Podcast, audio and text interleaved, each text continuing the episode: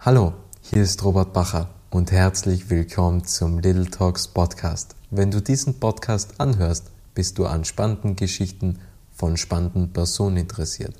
Das ist auch der Grund, warum ich vor über einem Jahr diesen Podcast gestartet habe. Ich wollte von spannenden Persönlichkeiten lernen und erfahren, wie ihre Geschichte aussieht. Und jetzt geht's los. Herzlich willkommen zum Little Talks Podcast. Hier geht es um reale Geschichten von inspirierenden Persönlichkeiten. Die Welt verändert sich, Inspirationen sind überall, genauso wie Geschichten. Es war noch nie so einfach, sich zu vernetzen und seine Geschichte zu teilen. Little Talks vermitteln in 30-minütigen Interviews spannende Impulse, welche bewegen, zum Nachdenken anregen und Identifikationspotenziale schaffen. Das ist Little Talks. Mein Name ist Robert Bacher und mein heutiger Gast ist Victoria Mall. Und ich würde mal sagen, ihr Leben ist wie eine Achterbahn. Sie hat mir, wir haben jetzt über eine Stunde Vorgespräch gehabt, unglaublich spannend. Und ich versuche mal das Ganze zusammenzufassen.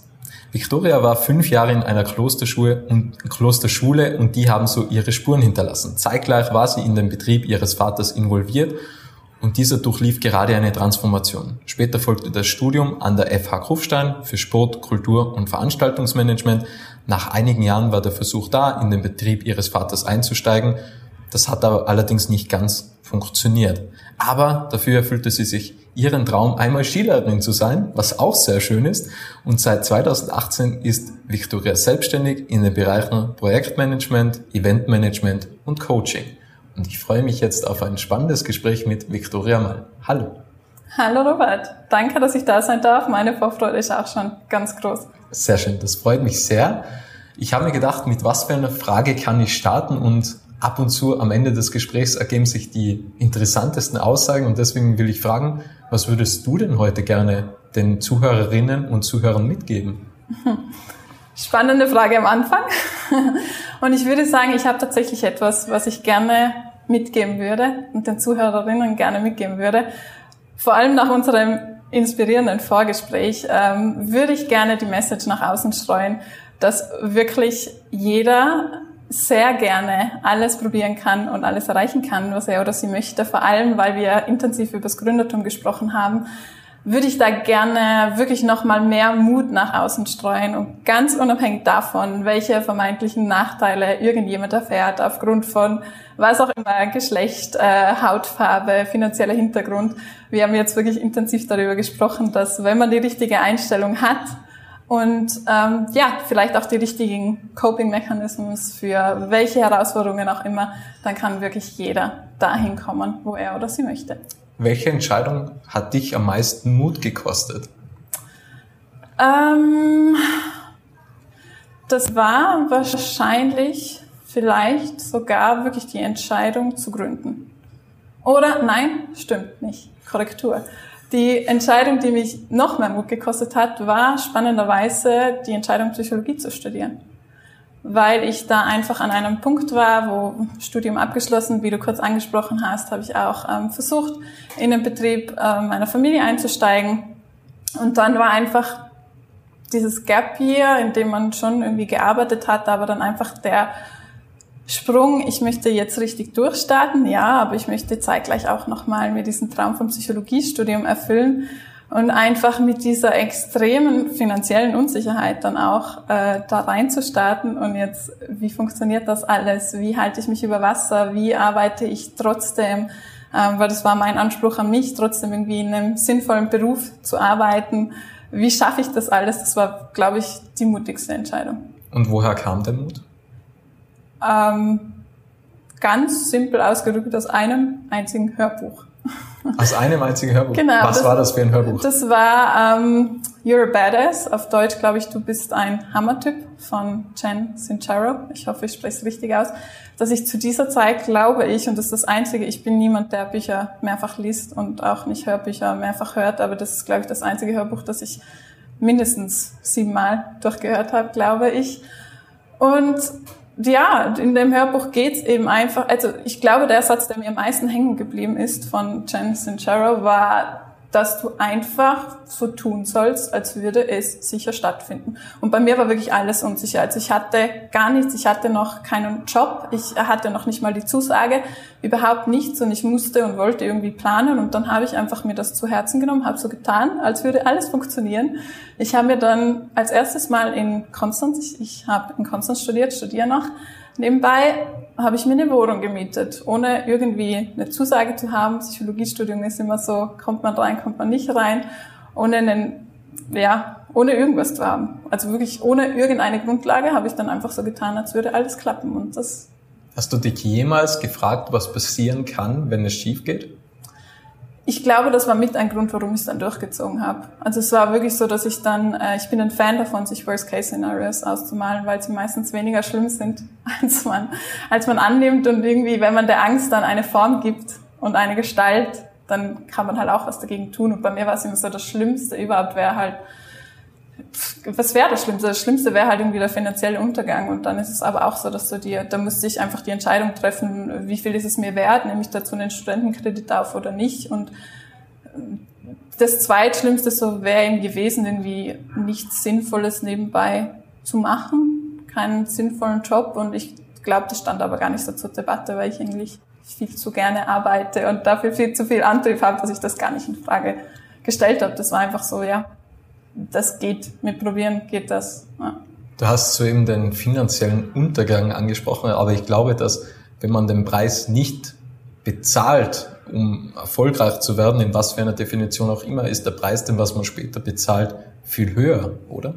Ganz genau. Aber das hätte ich damals gerne gewusst. Damals hättest du vorbeikommen sollen auf einen Café und mir genau das sagen. Weil wenn ich einen Tipp an mein damals ein 22-jähriges, 23-jähriges Ich geben könnte, dann wäre das, mein Gott, bitte, dann nimm doch lieber irgendwie, trau dich mehr Geld auszugeben und nimm halt im schlimmsten Fall irgendwie Geld dafür auf, als äh, du musst, es ist okay, mal was anderes als Nudeln zu essen. Weil es wirklich, wie du sagst, also der Preis, der wird am Ende sowas von ausbezahlt. Ja. Und es gibt ja äh, auch das Investment in sich selbst sozusagen. Also das ist, glaube ich, ein größtes Learning von mir mit viel harter Arbeit kann man viel verdienen, aber mit einem Investment in sich selbst kann man ein Vermögen aufbauen. Und das kann man ja gar nie bereuen im Endeffekt. Und ich glaube auch die Erfahrungen, was man in dieser Situation gemacht hätte, die würden sich auch viele einfach wünschen, weil das sind ja eine, die bringen einen und dann hättest du sicher andere Wege und Lösungen gefunden, um das finanzielle Loch wieder auszugleichen. Ähm, und das hätte dich ja schlussendlich nur stärker gemacht. Genau, ganz genau. Ja. Wann hättest du gerne einmal mehr Mut gehabt? Also das war jetzt das mutigste Szenario und wo sagst du, nachhinein betrachtet hätte ich gerne in dieser Situation mehr Mut gehabt? Ähm, schwierige Frage. Mehr Mut gehabt, glaube ich, hätte ich gerne in meinen ersten Honorarverhandlungen. Warum? Was weil ich mich unter meinem Wert verkauft habe, weil ich den Mut nicht hatte zu sagen, wie gut ich bin. Hängt das mit dem Mut oder mit dem Selbstwert zusammen? Was für einen Wert man sich selbst beimisst? Ich glaube, dass ich zu wenig Mut hatte, weil ich mir zu wenig Selbstwert zugeteilt habe. Ja. Wie hat sich das geändert? Ich würde sagen, das hat sich sehr positiv geändert. Als ich mittlerweile ähm, dadurch, dass eben man sehr viel Angst verliert und man sehr viel an Selbstwert hoffentlich gewinnt, zumindest bei mir war es so, habe ich viel mehr Mut, also auch viel mehr Mut, einfach das Risiko einzugehen, gerade in Honorarverhandlungen, dass wenn wir in diesem Honorar nicht übereinstimmen, dass es dann halt leider zu keiner Kooperation kommt, aber dass es ganz, ganz, ganz viele andere Organisationen und Teams und Unternehmen da draußen gibt, die sehr gerne dieses Honorar bezahlen.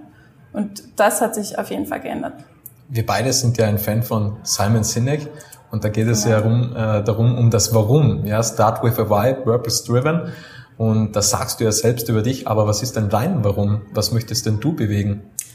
Mein Warum, ähm, darüber habe ich mir wirklich in den letzten, im letzten halben Jahr noch mal mehr Gedanken gemacht. Und mein Warum ist wirklich, dass ich es eben so schön finde, mit Menschen zusammenzuarbeiten, die eben etwas verändern möchten. Und es gibt ganz, ganz, ganz viele Menschen und Teams und Unternehmen da draußen, die unglaublich großes Potenzial haben und die unglaublich schöne Veränderungen und schöne Projekte und, ja, in dieser Welt vorantreiben können. Und diesen Menschen möchte ich gerne helfen, weil ich glaube, dass das genau mein Gebiet ist zu sagen, wenn jemand äh, eben nicht mehr weiter weiß. So dieser, du kennst es vielleicht auch, wir kennen das alles, so was ist denn der erste Schritt? Manchmal müsste man nur den ersten Schritt wissen oder wie macht man das oder wann fängt man an und wie fängt man an.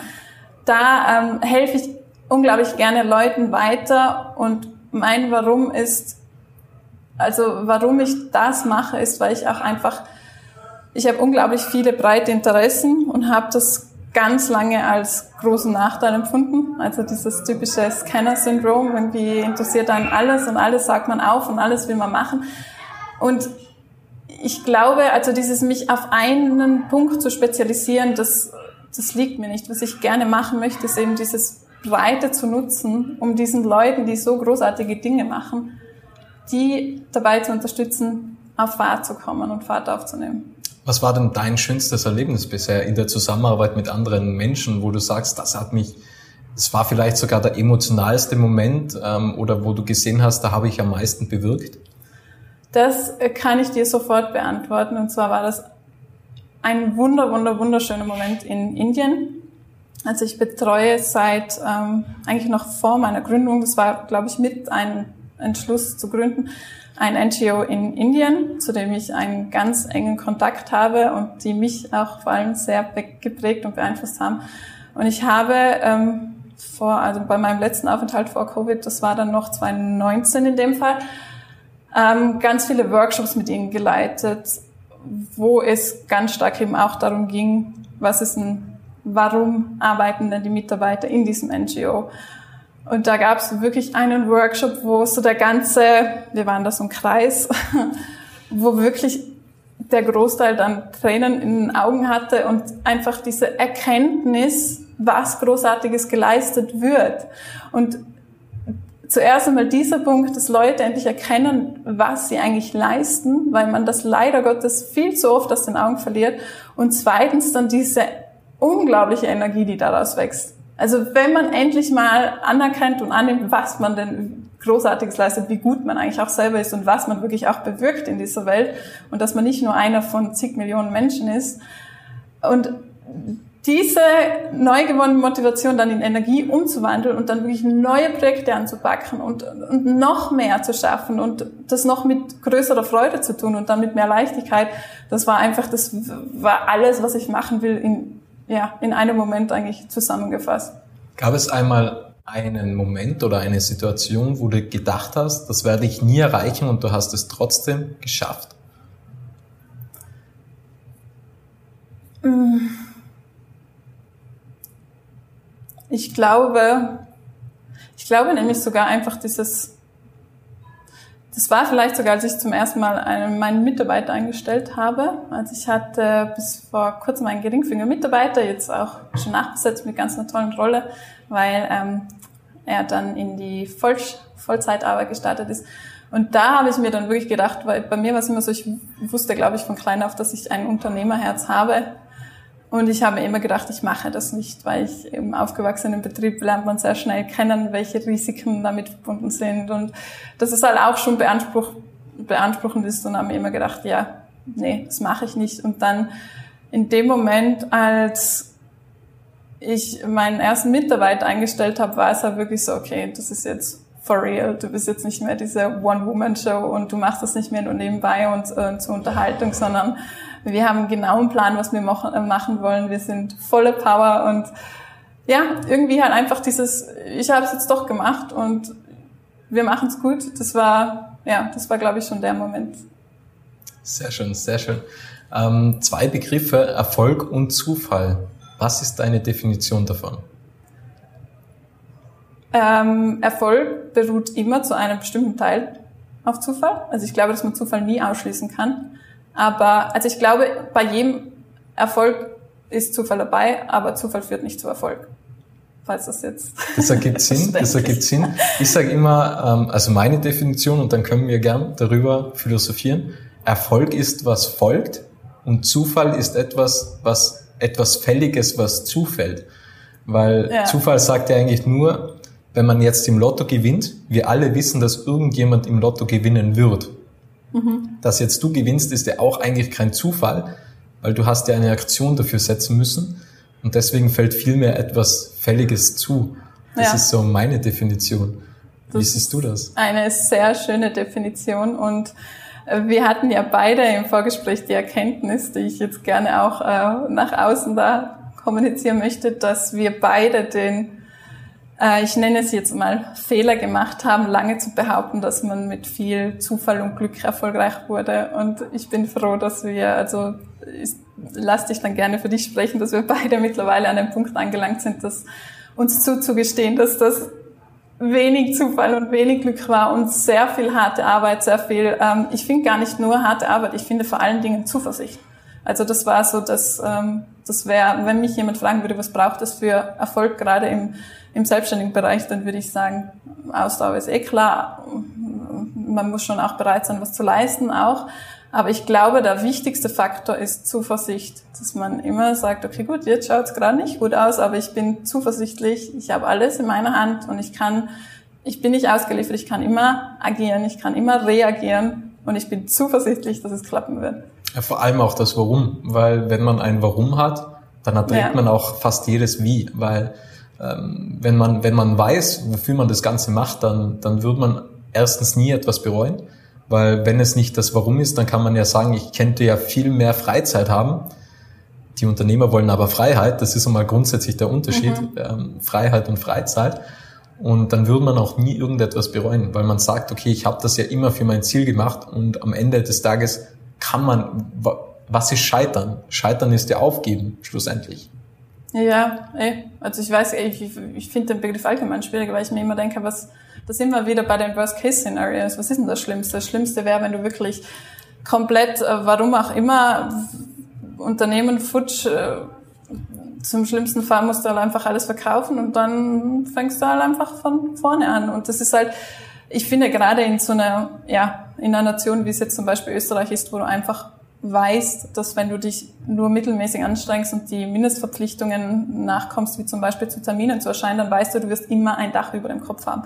Du wirst immer zu essen haben und du wirst nicht untergehen. Also das die schlimmste Angst wäre irgendwie ein komplett äh, qualvolles Leben, zu Tode hungern, zu Tode frieren, keine Ahnung, oder eben zu sterben. Und das, das, das gibt es bei uns nicht. Und das ist ein riesengroßes Privileg, auf dem man sich ja dann auf das man sich ruhig auch mal berufen darf. Und alles andere ist einfach, wie du sagst, man kann immer, man kann immer handeln und man kann immer sich überlegen, wie funktioniert das und dann geht's schon wieder, dann geht's schon wieder bergauf. Tony Robbins ist ja einer der bekanntesten Coaches und der hat ja in seinem Buch geschrieben, der hat ja früher äh, die Teller in der Badewanne abgewaschen und der, da hat er sich immer gesagt, dieser Moment ist ja nur vorübergehend. Das ist ja nie ein, ein Zustand, der was ewig lang dauert. Und wir haben ja vorhin auch im Vorgespräch über die Corona-Situation gesprochen und da habe ich gesagt, natürlich, es gibt Krankheit und es gibt auch ähm, Umsatzausfällen bei vielen Unternehmen und für viele Branchen ist das natürlich extrem schlimm. Aber für mich persönlich nehme ich das als, als beste Zeit wahr, weil ich habe so viel lernen können.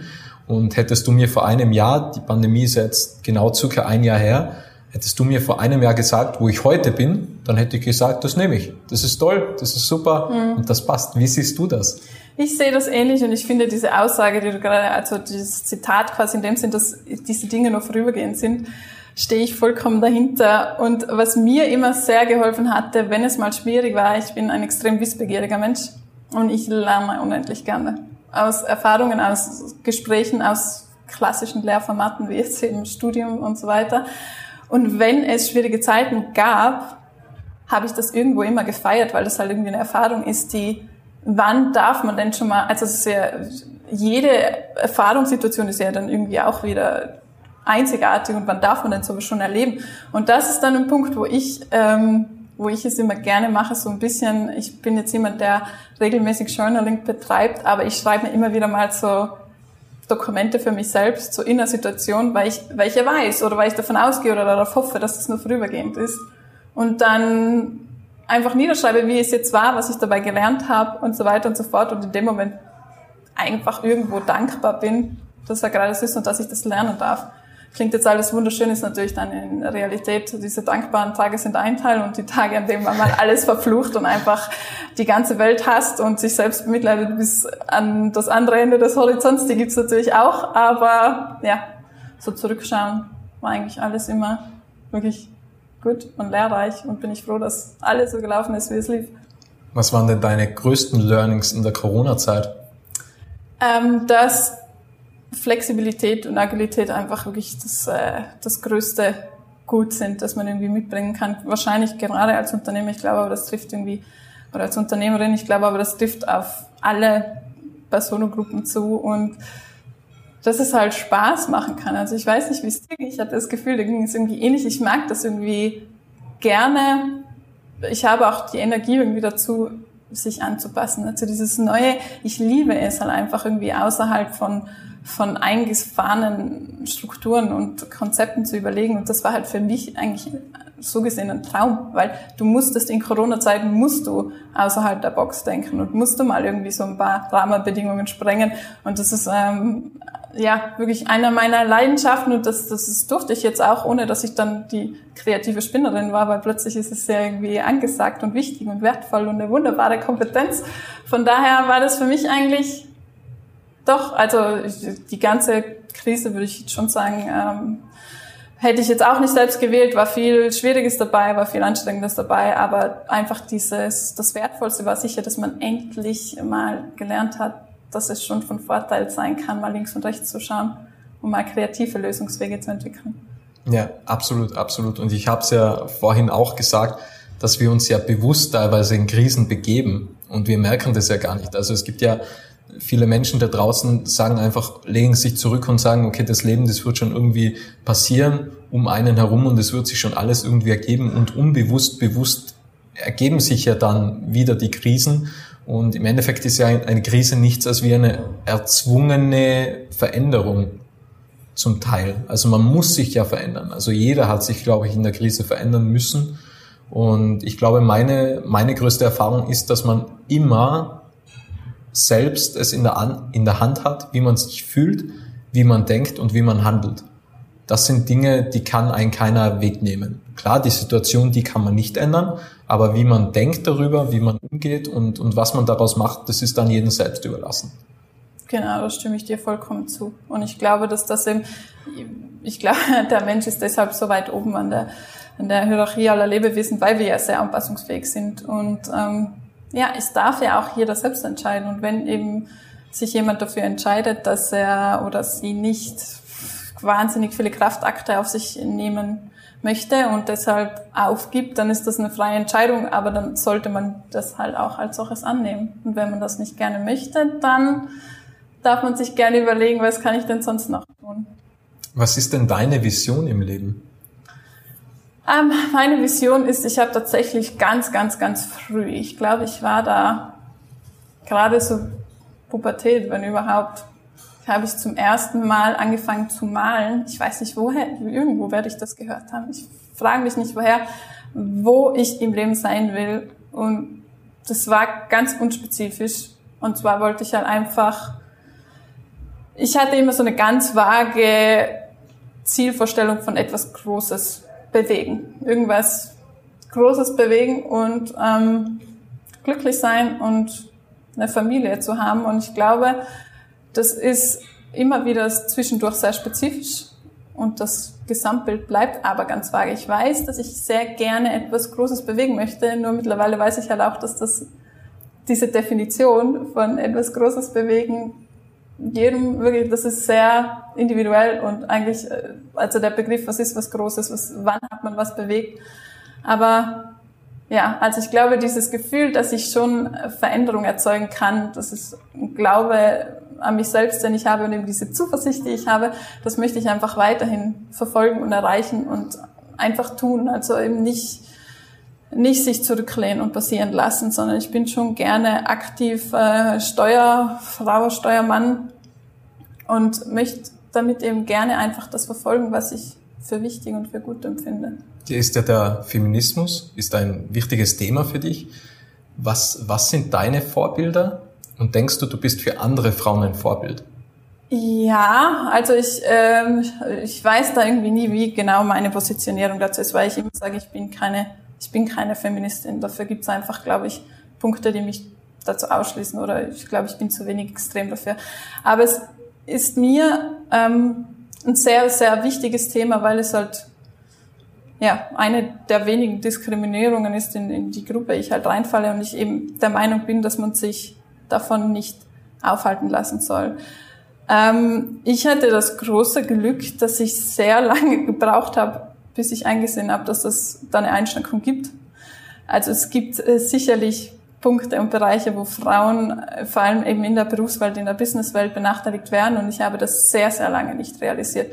Und das hat einerseits damit zu tun, dass ich, glaube ich, da an der Stelle einfach ein, ein großes, großes Dankeschön auch an, an meinen Papa aussprechen muss, weil der mich von klein auf, also ich glaube, das, das ist eigentlich der Mensch, von dem ich das Gefühl habe, ich kann eh alles erreichen, was ich will, wenn ich nur, wenn ich nur dringend genug möchte und tag genug dafür arbeite.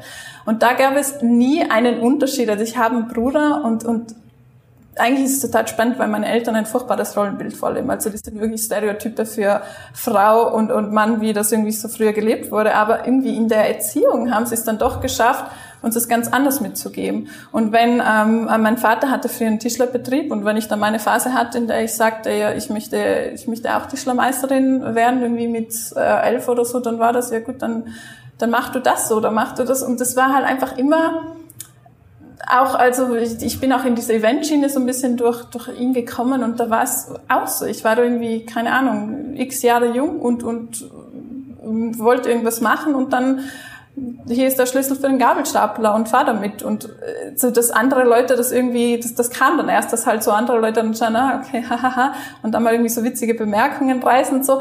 Mich hat das aber deshalb nie halt so angegriffen, weil ich so tief fundamental dieses äh, Gefühl mitbekommen habe, dass es, du kannst ja alles machen und das, das war nie ein Thema. Und dadurch glaube ich, habe ich viel auch kompensiert. Also wenn ich so rückblicke, rückblicken, dann gab es schon Momente, wo ich sagen würde, ich hatte es ein bisschen schwerer, mich zu behaupten, gerade als junge Gründerin. Du kennst das, du hast auch sehr früh gegründet, da ist es immer irgendwie schwer, ähm, für voll genommen zu werden. Und da hat es in der einen oder anderen Situation schon nochmal deutlich einen Unterschied gegeben, weil halt Frau gegen Mann. Ich habe es aber damals nicht so bemerkt, weil ich einfach äh, das, glaube ich, kompensiert habe. Und das soll nicht so sein, dass Frauen härter arbeiten müssen und mehr vorzeigen müssen. Das ist nicht fair und das soll nicht so sein. Aber ich möchte nur damit ausdrücken, dass das ja kein Grund sein soll, sich davon aufhalten zu lassen. Und wer sind von dir die Vorbilder? Oh Gott, da gibt es ganz viele. Also, und das Witzige ist, das ist wirklich komplett unbeabsichtigt. Meine Vorbilder sind hauptsächlich weiblich. Also ja, klar, man hat so Vorbilder aus der großen Businesswelt, das, das sind dann eben viele männliche dabei, wie jetzt, keine Ahnung, Simon Sinek, weil wir ihn schon genannt haben, oder eben auch mein, mein Vater, aber sonst sind so meine Vorbilder sehr häufig weiblich. Das hat eben angefangen mit der Schulzeit. Ich glaube, das war vielleicht auch nochmal ein Vorteil. Ich war auf einer Mädchenschule, da kriegst du das nie mit. Da wird dir nie mitgeteilt, dass du jetzt irgendwie weniger wert sein solltest, weil du ein Mädchen bist, weil es gab ja nur Mädchen. Und äh, ich glaube, dass mein erstes großes Vorbild war tatsächlich unsere Direktorin, die Schwester Anna Elisabeth. Ich glaube, die war gerade mal 1,50 Meter groß, frag mich nicht, sie war eine sehr kleine Frau oder ist ähm, und kam aber in den Raum rein und hat wirklich ähm, ja sehr viel Respekt entgegengebracht bekommen. Und Schwester Anna Elisabeth kam ursprünglich aus, ich weiß nicht genau woher. Ich weiß nur, dass sie uns immer erzählt hat, wie wertvoll Bildung ist und wie sehr wir das annehmen sollen und dass sie sehr hart dafür gearbeitet hat. Und du konntest einfach aus dem Kontext, in dem sie das erzählt hat, herausnehmen, dass sie das nicht eben alles zugeworfen bekommen hat, sondern dass sie sehr hart dafür gearbeitet hat und das eben irgendwie alles sehr schätzt und es dann aber wirklich so weit gebracht hat, dass die es einfach, da sind wir jetzt wieder bei dem Bei. Also ich bewundere einfach Leute, die wirklich rüberbringen können, an was sie glauben. Und ihr Glaube war, dass Bildung was Wunderbares ist, was Wunderschönes ist und das hat sie uns, uns Pubertierenden irgendwas, die wirklich nicht motiviert waren zu lernen, erfolgreich irgendwie vermittelt. Und das war, glaube ich, so, ja, eines meiner ersten Vorbilder, witzig, hättest du mir das damals gesagt, hättest du dir wahrscheinlich nicht geglaubt. Aber ja, das hat mir eigentlich so den, den Weg schon mal dafür geebnet, dass einfach harte Arbeit oder muss gar nicht, also einfach der, das große Wollen ähm, wirklich viel mit einem machen kann. Denkst du, du bist für andere Menschen ein Vorbild? Ich hoffe es. Also ähm, ich, indem es jetzt nicht aktiv so war, aber ich glaube einfach dieses, äh, ich glaube, dass jeder, der irgendwie seinem Traum nachgeht, ein Vorbild sein kann und eben dieses junge Gründen und einfach zu machen, das inspiriert schon ein oder zweimal jemanden, ja. Möchtest du noch auf die Gleichgeschlechterbeurteilung, wenn man es so nennen kann, im Sport eingehen? Weil das ist auch ein Thema, das habe ich mir aufgeschrieben. Oder Gleichgeschlechterstellung, so muss man sagen. Ähm, was ist deine Meinung dazu? Das ist wirklich ein Thema, das mir sehr am Herzen liegt. Ähm, ich bin irgendwie darauf gekommen, weil ich äh, einen sehr engen Bezug zur Sportwelt habe, ähm, viel mit Sportverbänden, in Sportorganisationen, ähm, mit denen zusammenarbeite. Und da ist es aber wirklich eben, wie gesagt, ich bin, ich bin immer so ein bisschen zwiegespalten, Benachteiligung von Frauen, ich erlebe es nicht so. Aber die Sportwelt, das ist halt schon ein Punkt, wo ich sagen muss, warum, also das verstehe ich einfach nicht, warum äh, Frauen, die genauso hart arbeiten, die genauso großartige Leistungen erbringen wie ihre männlichen Kollegen in derselben Sportdisziplin. Das finde ich dann einfach nicht fair, wenn da so große, massive Unterschiede gemacht werden. Und die Unterschiede werden gemacht in, nicht nur in den Preisgeldern, das ist auch in der Vermarktung? In der Vermarktung, in der Präsenzzeit, vor allem wie sie präsentiert werden. Ähm, an der Stelle vielleicht ein ganz kurzes Name-Dropping. Ich äh, bin größter Fan von der Organisation 100% Sport, die auch gerade eine Kampagne am Start haben, die heißt Schau auf die Leistung und die da unglaublich tolle Arbeit auch geleistet haben, das eben mal genauer zu untersuchen. Und es ist wirklich erstaunlich, wie unterschiedlich über Männer und über Frauen berichtet wird. Über Frauen wird viel mehr über das Privatleben, über das Äußere berichtet, was äh, irgendwie witzig ist, wenn man sich denkt, es geht um Sport und warum ist es dann relevant, welche Haarfarbe jetzt die, die Athletin hat. Und, und bei Männern ist halt viel mehr diese, ja, das, das die wirkliche Leistung im Vordergrund und das ist schon, das finde ich dann einfach skurril und da, ja. Also den, den größten Unterschied im Sport, im Podcast habe ich bemerkt bei der Viktoria Schnaderbeck, mhm. die was Profifußballerin bei Arsenal ist und man weiß, die Männer, die verdienen ja jenseits von ein paar Millionen, da werden ja teilweise Gehälter von ich glaube, Lionel Messi hat ja eine halbe Milliarde in fünf Jahren verdient. Und äh, ich glaube, Frauenfußballsport in den Top-Ligen ist bei 40.000 Euro ja. Gehalt im Jahr, also nicht mal im Monat. Und das ist schon Wahnsinn. Natürlich, man sieht die ganze Welt und das ist auch etwas, aber völlig egal, welche Frau im Fußball, im Profibereich ist, die haben fast alle einen Nebenjob oder studieren zumindest weil ja. es sonst nicht tragbar ist. Und das ist schon der, der größte Unterschied. Ansonsten habe ich gehört, dass es teilweise so ein Zehntel ist, ähm, was, was die Frauen weniger verdienen. Ja, also es sind extrem große Unterschiede. Ist natürlich eben auch sportartenspezifisch und es gibt jetzt wirklich auch schon äh, Sportarten und Verbände, die sich bemühen, das anzugleichen. Aber das, das ist eben, also wie du sagst, ich verstehe noch viele Argumente, wenn man irgendwie sagt, natürlich richtet sich das alles nach der Sendezeit und was auch immer. Aber so große Unterschiede. Also wir, wir erreichen dann den Punkt, der einfach nicht mehr zu rechtfertigen ist. Und da bin ich dann der Meinung, da soll man und muss man dann wirklich auch Aktion, Aktion äh, starten und wirklich ja aktiv werden weil es einfach nicht gerecht ist. Wir nähern uns dem Ende. Die letzten Fragen kommen jetzt, die letzten drei, ich würde es auf drei herunterbrechen. Ähm, kannst du Bücherempfehlungen oder Buchempfehlungen geben? Also du hast vorhin angesprochen, du hörst Hörbücher. Ähm, ein Buch, die hat es ja schon gegeben. Gibt es noch weitere? Ähm, mein aktuellstes Buch, das ich wirklich sehr liebe und ich bin ähm, größter Fan, ist Die kleinste gemeinsame Wirklichkeit von äh, Mighty Nguyen Kim. ich schaffe es leider nicht immer, den Namen korrekt auszusprechen, aber man kennt sie von MyLab. Und ähm, das ist wirklich ein großartiges Buch, das unter anderem auch so Fragen wie die Gender Pay Gap wirklich objektiv erklärt. Und ähm, genau. Was würdest du gerne der zehnjährigen Victoria mitgeben auf den Lebensweg von ihr? Wenn du zurückblickst, du reist zurück mit der Erfahrung von heute, mit dem Wissen von heute und du triffst die zehnjährige Victoria, die was äh, Tischlerin vielleicht werden möchte. Was würdest du der Victoria sagen? Ich würde sagen, dass äh, die zehnjährige Victoria sich niemals aufhalten lassen sollte und dass sie schon auf einem ganz richtigen Weg ist mit dem großen Denken und gerne, gerne, gerne weiter so groß denken darf und dass sie mutig sein soll und Sehr mutig schön. sein darf. Sehr schön. Schöne Aussage. Die letzte Frage. Was möchtest du noch sagen? Das kann jetzt alles sein. Ähm, was möchte ich jetzt noch sagen? Ich glaube, ich würde jetzt gerne noch Danke sagen. Und zwar an sehr viele Menschen, die mich auf dem Weg unterstützt haben. Weil ich glaube, dass auch eine Botschaft an alle, die heute zuhören. Ähm, man muss nicht alles alleine schaffen. Das war eines meiner big, äh, größten Learnings. Man darf sich gerne auch Hilfe holen.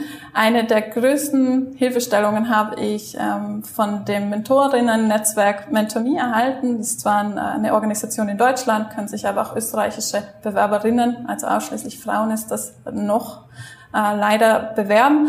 Und da möchte ich auch gerne meinen Mentorinnen, die ich bisher hatte, allen ein großes, großes Dankeschön sagen. Und zwar war das, meine erste Mentorin war Ulrike Witzmann, die mich in diesem Gründungsprozess unglaublich stark unterstützt hat. Ähm, und ja, also ich kann nur allen da draußen sagen, wenn man mal strauchelt, es gibt Leute, die waren schon an dem Punkt und die haben schon mal gestrauchelt und die können einem vielleicht sagen, wie man ein bisschen weniger strauchelt.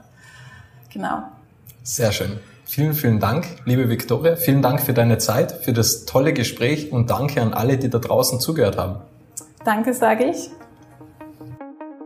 Schön, dass du den Podcast bis zum Ende angehört hast. Wenn dir diese Folge gefallen hat, kannst du den Podcast gerne abonnieren.